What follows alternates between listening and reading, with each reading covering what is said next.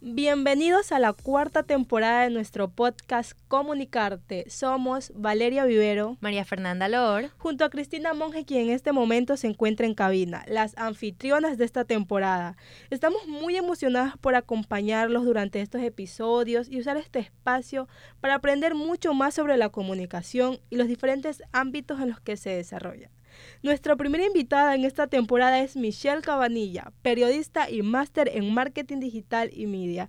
Michelle, muchas gracias por aceptar nuestra entrevista. Es un placer tenerte con nosotras. Bienvenida a Comunicarte. Ay, para mí el placer eh, totalmente queda en este lado. Regresar a mi universidad y estar con ustedes, chicas. Gracias por invitarme. Estoy lista para conversar lo que quieran. Qué gusto tenerte aquí, Michelle. De verdad estamos súper encantadas. Y bueno, ahora conozcamos un poco más de ti.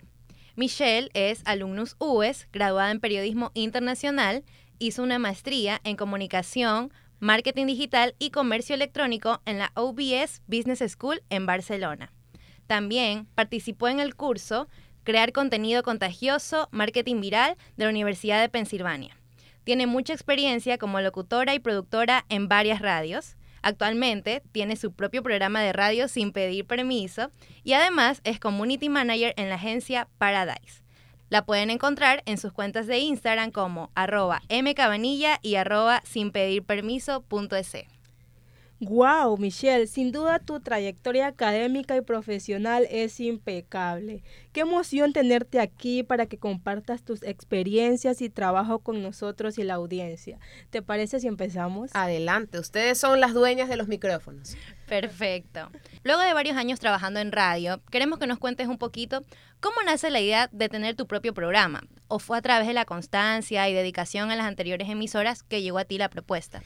La verdad es que eso es una historia larga, pero la vamos a resumir por temas de tiempo. Mi primer trabajo fue en radio. Yo empecé en Radio Forever, tenía 19 años, estaba estudiando en la universidad y se me abrió la oportunidad de hacer eh, un puesto de productora, lo cual me interesó mucho porque es algo que ya había hecho en la universidad a través de diferentes clases y prácticas. De ahí me dan la oportunidad de poder locutar ya oficialmente en un programa, hacía microinformativos, hacía todo este tipo de cosas y me enamoré de la radio. Es un medio realmente impresionante y que incluso ha ido mutando a lo que hoy conocemos como podcast. Es como una radio a demanda, como la televisión se convirtió después en Netflix. No es que uno es más que el otro, creo que trabajan de la mano. Pasé años trabajando ahí, después cambié a otro medio eh, porque quería probar algo nuevo y cayó la pandemia. Entonces, el programa que yo eh, locutaba era un programa de variedades, de entretenimiento, de familia, o sea, algo con lo que cuando empecé no me sentía muy identificada, no era mamá, ahora sí lo soy, pero que entendía, que me, me ayudó, perdón, a entender mucho mejor cómo funciona una, una escaleta en radio, cómo funciona la producción, cómo funciona llamar a los invitados. La primera vez que tuve que llamar a un político o a algún personaje casi me muero porque no sabía qué decir. Entonces todo eso lo aprendí y cuando cayó la pandemia, como nos pasó a todos, eh, empecé a interesarme más por la salud mental y la salud emocional, porque la mía, como la de todos, se vio afectada durante este periodo de tiempo. Además de esto, eh, nace mi hija y me comencé a interesar en disciplina positiva, en cómo respetar sus límites, su crecimiento. Quería tratar de ser una mamá moderna, vamos a decirlo así, pero también respetuosa con lo que ella necesitara. Y me llegó a la mente la idea de por qué solamente aplicarlo con mi hija y no tratar de encontrar también ese centro yo. Una mamá equilibrada puede criar un hijo equilibrado. Y así nace sin pedir permiso, porque yo me encontraba en esta especie de pelea conmigo misma en, donde decía, eh, quiero hacer esto, pero siento que me van a juzgar. Quiero hacer esto, pero siento que no soy suficiente. Quiero hacer esto y muchos trabajos los, los rechacé porque no me sentía suficiente para el trabajo y así en muchos aspectos de mi vida, a pesar de que ahora, que no te digo que soy la mujer más segura, pero tengo más seguridad que antes, me doy cuenta que tenía todo en mis manos para poder tomar esos retos. Y nace el logo en mi, en mi vida y en mi mente de vamos a vivir y hacer las cosas sin andar pidiéndole permiso a nadie.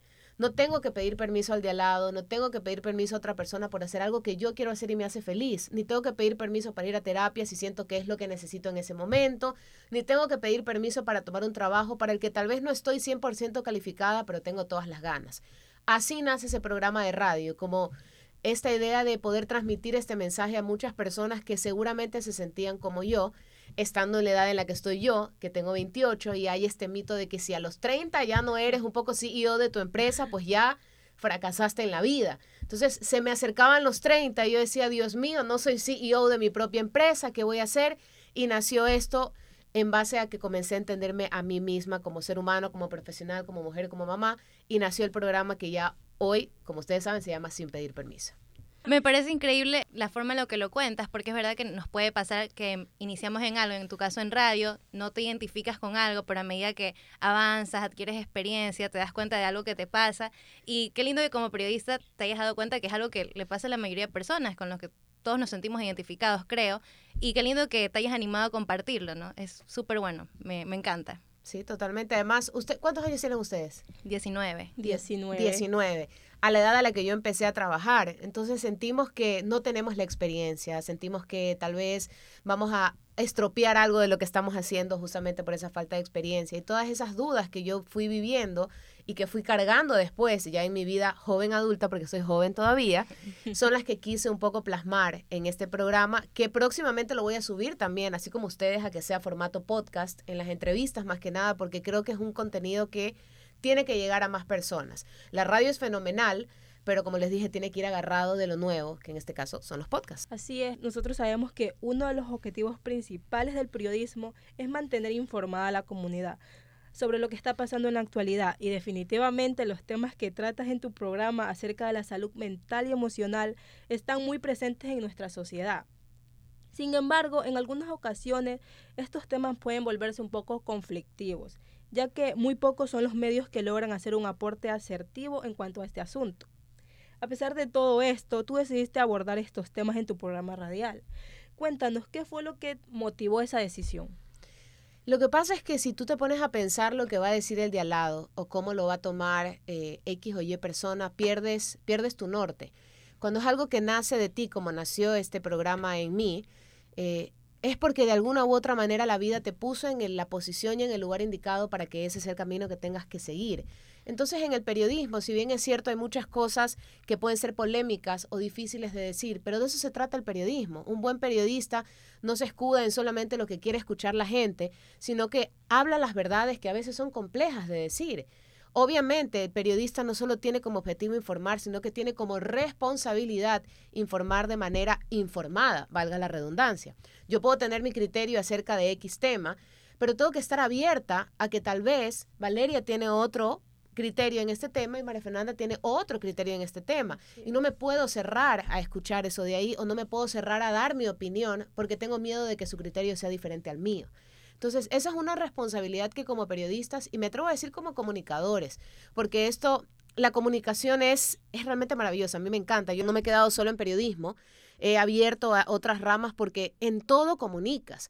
En relaciones públicas, que es la carrera de ustedes, comunican, o sea, ustedes, ustedes son el vínculo entre el medio y un cliente y la sociedad. ¿No? Porque lo que ustedes van a comunicar a través del medio termina llegando a los oídos de otras personas. No pueden tener miedo de hablar sobre un tema que sea complejo, que sea complicado, porque más vale esos temas son los que al fin y al cabo hacen reflexionar a las personas. ¿no? Antes, estamos hablando, vamos a hablar hace 10, 12 años atrás, ustedes eran unas nenas y yo era un adolescente, hablar de salud mental, decirle a mi mamá tengo que ir a terapia, es como que yo no iba a terapia, mi terapia era la chancla, me decía, ¿verdad? Esas eran otras épocas. Era complicado. Y hablar de me siento deprimido o me siento ansioso, era como que eres lamparoso, eh, ponte fuerte y peor si eres un hombre, ¿no? Entonces todas estas cosas han ido cambiando porque alguien tuvo la valentía de decir yo me siento así, yo eh, hago estas cosas y no tengo por qué ser juzgado por ellas. Y esto aplica no solo en salud mental, en cualquier pieza de información, política, económica, de entretenimiento, hay una responsabilidad de sacar a la luz los temas de los que nadie habla con la responsabilidad de investigar el tema. No es que yo voy a salir a decir, a mí me gusta esto y porque sí, ya está. No, tenemos que informarnos sobre el tema y si cometemos un error, que a mí me ha pasado en muchas ocasiones, porque eh, la vida es un proceso de aprendizaje, pues irnos para atrás y decir, ¿saben qué? Efectivamente me equivoqué, lo correcto es esto de acá y vamos a continuar aprendiendo para poder seguir dando el mensaje que quiero dar finalmente a las personas que escuchan, que me miran o que me siguen. Exacto, y de hecho me encanta ese consejo, ya lo tengo anotado en mi mente para siempre. Tenemos que ser responsables al momento de informarnos y valientes al momento de comunicar. Me encanta, creo que todos deberíamos tener esos valores en, en nuestras profesiones. En todas. Sí. Bueno, gracias Michelle por tu respuesta y basada en ella te queremos hacer la siguiente pregunta. ¿Qué tan difícil es comunicar temas delicados a través de una plataforma digital como Instagram, en la que una palabra puede cambiar todo el sentido del mensaje? Instagram, como todas las redes sociales, tienen sus pros y sus contras. Cuando Instagram nació, que yo, yo tuve Instagram por primera vez, recuerdo cuando me lo creé, no era lo que es ahora. Ya Instagram se ha vuelto eh, una plataforma en donde puedes hacer mucho bien y puedes hacer mucho daño. Y también una plataforma que ha derribado fronteras. Antes tú a través de la radio, por ejemplo, o de la televisión, tú llegabas a tu territorio. Ahora con las redes sociales llegas al mundo entero. Y no solamente eso, sino que ya no existe esa, vamos a decirlo, ese filtro de edades. Yo cuando me creé un Facebook, yo mentí sobre mi edad. Era muy menor de edad y lo, lo mentí. ¿Qué nos hace pensar que no hay otros niños menores de edad que hacen lo mismo en las redes sociales ahora? No, y, y, y entendiendo un poco esa, esa premisa, es que no puedes postear algo en redes sociales sin revisarlo no una, no dos, sino diez. Y ojo, aquí no voy a decir que yo no he cometido errores. Yo he cometido errores posteando cosas en redes sociales. Es más, mi opinión acerca de diferentes temas ha ido cambiando con el paso del tiempo y hay posteos que ustedes podrán ver de años atrás que ya no se alinean con lo que yo creo al día de hoy pero es nuestra responsabilidad, y reitero esta palabra porque es importantísima, comunicar de manera consciente, presente y revisando al máximo. Una palabra no solamente que cambie el sentido, sino que una palabra puede cambiar la percepción de la otra persona de tu mensaje y puede afectarle en su vida a niveles que nosotros desconocemos. Cuando, por ejemplo, damos algún comentario, vamos a decirlo discriminatorio, hacia alguna persona y lo hacemos sin querer, vamos a decir que lo hacemos sin querer, no sabemos cómo podemos estar tocando la vida de esa persona. ¿Qué estaba pasando a esa persona y mi comentario le llegó en el momento menos apropiado y le cambió la vida para mal o le cambió la vida para bien? Entonces, todas esas cosas tenemos que, que tenerlas en mente. La comunicación no queda de mi boca para afuera o de mis dedos hacia Instagram, va de ahí al mundo. Entonces hay que tener mucho cuidado, revisar varias veces, ser responsables y no venderle nuestra alma a las redes sociales, porque al fin y al cabo no son la realidad. Así es, Michelle. Quiero comentarte que existe una tradición en nuestro podcast en la que realizamos una dinámica divertida con los invitados. Y tenemos un juego súper interesante para ti. A ver, ¿Te animas? me encantan los juegos. Vamos. Perfecto, perfecto. El juego se llama Locutando Ando y consiste en que nosotras te daremos tres palabras que serán un producto, una emoción con la que deberás transmitir el mensaje y un objetivo por cumplir. Por ejemplo, tu producto puede ser agua, la emoción enojo y el objetivo a cumplir vender. Entonces, tu función es locutar súper enojada tratando de vender esa agua al público. ¿Entendido? Está, está entendido, pero está complejo. A ver, vamos, vamos a darle. Bueno, vas a tener 10 segundos para pensar Ay, Dios. y 15 segundos para locutar tu A idea. ver, Tu objetivo es captar nuestra atención y persuadirnos, Michelle, ¿ok? ya, ok, dale. ¿Estás lista? Dale. Ok, es Si me hora de equivoco, lo borras empezar. igual. hora de empezar, Michelle. Vamos. Primer producto, detergente. Emoción enojada. Objetivo, promocionar y vender el producto. Detergente, enojada y tengo que vender el detergente. Sí. Ok, Michelle, el tiempo corre ahora. Todos los días llega de la escuela mi hija y es una ropa sucia, llena de pintura, llena de tierra. No encuentro la solución. Por suerte, ahora tengo mi... ¿Puedo mencionar una marca o digo mi detergente X? Lo que tú quieras. Por suerte, ahora tengo mi detergente XYZ, que con solo dos gotitas en la lavadora quita todas las manchas y deja la ropa como nueva. Ahora el problema no es mío, sino de la lavadora. Excelente, Michelle. Quiero ese detergente. Lo necesito. Yo les quiero poner a ustedes. Ah, sí, vamos a, vamos a hacer locución invertida. A ver, ¿quieres fácil o difícil? Con cariño, fácil, por favor. Ok, vamos a darte unos zapatos. Eh, ese va a ser tu producto. Vas a estar adolorida. Así es. Pueden ser cualquier tipo de zapatos. Ojo, deportivos, tacones, los que tú quieras. Zapatos adolorida y quiero que me des la solución para que esos zapatos ya no te hagan doler. Me estás vendiendo un, un producto que soluciona ese problema. Tienes 10 segundos. Vamos a ver qué puedo lograr.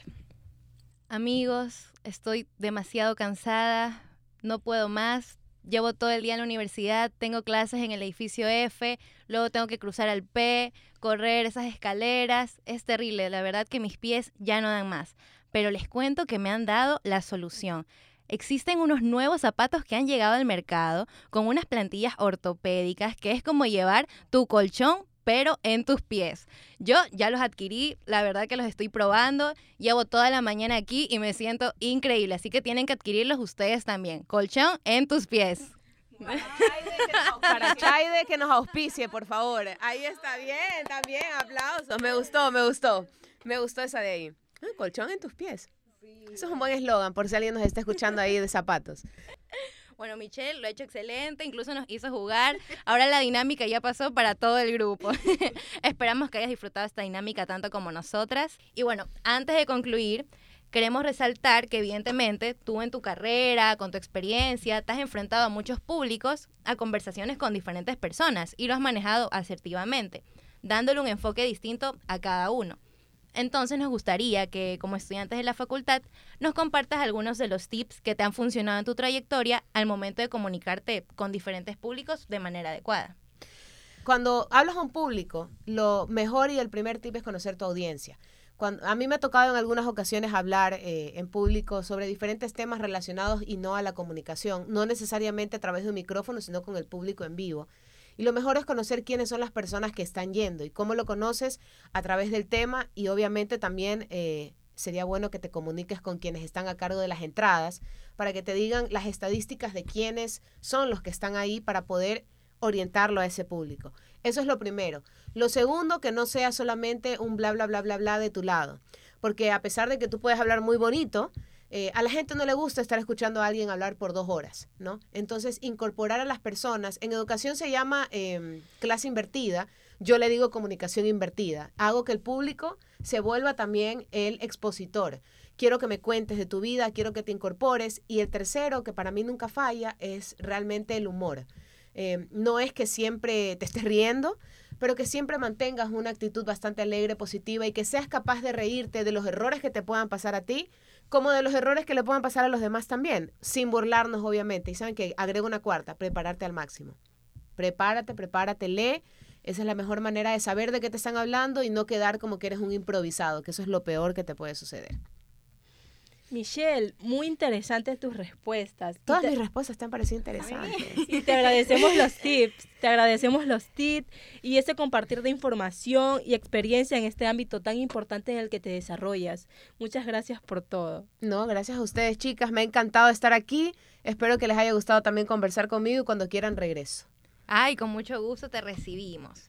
Y bueno, yo también quiero concluir que ha sido muy entretenido, que este podcast nos ha dejado muchas enseñanzas. Sin duda estamos súper agradecidas con Michelle de que haya sido parte del podcast de hoy.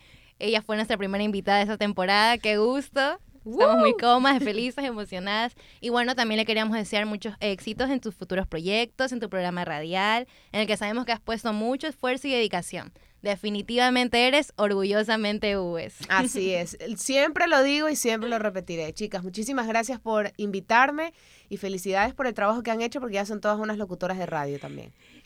Gracias a ti, Michelle, y por supuesto, gracias a ustedes, nuestros fieles oyentes, por acompañarnos una vez más en este podcast. Esperamos que hayan disfrutado de este episodio tanto como nosotras. No se olviden de seguirnos en nuestras redes sociales, en Instagram como arroba comunicarte-podcast y en YouTube nos encuentran como comunicarte. Y de seguir a Michelle en su red personal y programa radial.